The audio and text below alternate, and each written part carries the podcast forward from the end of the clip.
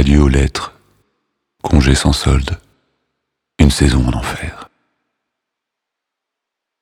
Une saison en enfer, écrite pour l'essentiel pendant l'été 1873 dans la maison de famille de Roche, est l'unique œuvre publiée par Rimbaud, à compte d'auteur, les frais ayant été pris en charge par sa maman.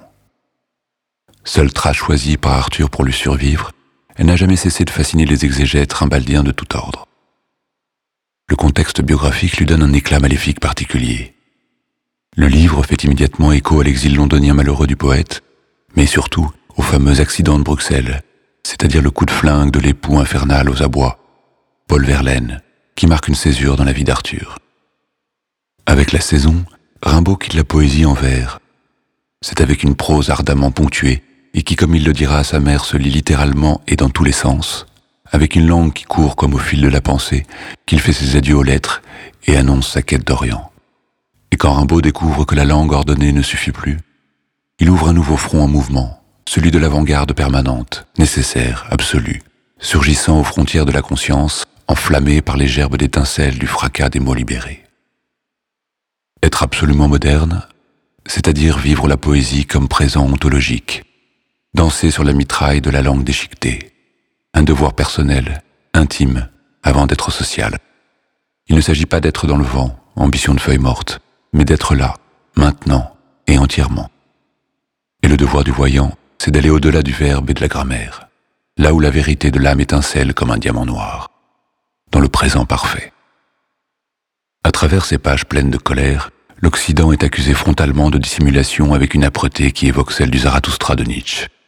Les griefs contre la religion chrétienne dessinent le long de l'œuvre un motif sur lequel s'appuie cette quête pleine d'une volonté paradoxale, parvenir à faire s'évanouir dans son esprit toute espérance humaine.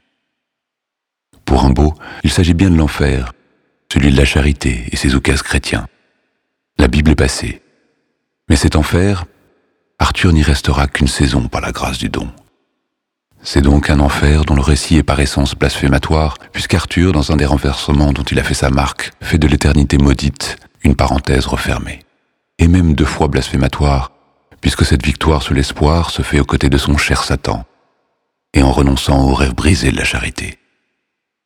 Dans ce premier poème, Arthur annonce la démarche. Il va nous faire lire son journal d'enfer, qui mêle état d'âme, psyché personnelle et révolte omnidirectionnelle dans une prose aussi heurtée que Rimbaud s'était là. Mais rassurez-vous, encore une fois, il ne s'agit que d'une saison. Et si vous lisez la fin, vous saurez qu'il entrera à l'aurore dans les splendides villes, rira des vieilles amours mensongères, et pourra posséder la vérité dans une âme et un corps. Ainsi Arthur finira par accepter l'ordre du monde, où tout est grouillement et renaissance dans le ruissellement du temps. Après une saison en enfer, il y a l'arrêt du langage, l'action, l'Abyssinie. La poésie est désormais dangereuse, bientôt elle sera inutile. Elle cherche la brèche, la faille d'où seule pourrait percer la lumière. Et quand elle la trouve, la conclusion est sans équivoque pour Arthur. Il faut tenter de vivre et refermer le livre. Jadis, si je me souviens bien, ma vie était un festin où s'ouvraient tous les cœurs, où tous les vins coulaient. Un soir, j'ai assis la beauté sur mes genoux. Et je l'ai trouvée amère, et je l'ai injuriée. Je me suis armé contre la justice, je me suis enfui. Ô sorcière, ô misère, ô haine, c'est à vous que mon trésor a été confié.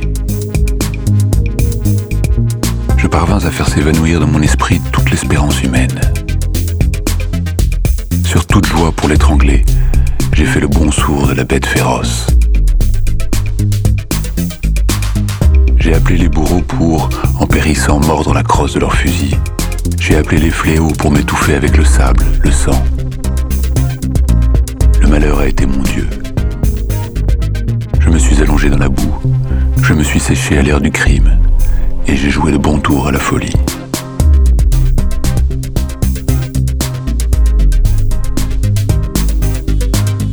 Or, tout dernièrement, m'étant trouvé sur le point de faire le dernier couac, j'ai songé à rechercher la clé du festin ancien, où je reprendrai peut-être appétit. La charité est cette clé.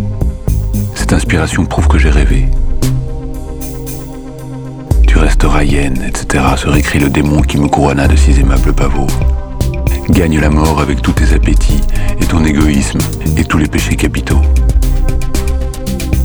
Ah, j'en ai trop pris. Mais, cher Satan, je vous en conjure, une prunelle moins irritée. Et en attendant les quelques petites lâchetés en retard, vous qui aimez dans l'écrivain l'absence des facultés descriptives ou instructives, je vous détache ces quelques hideux feuillets de mon carnet de damnés.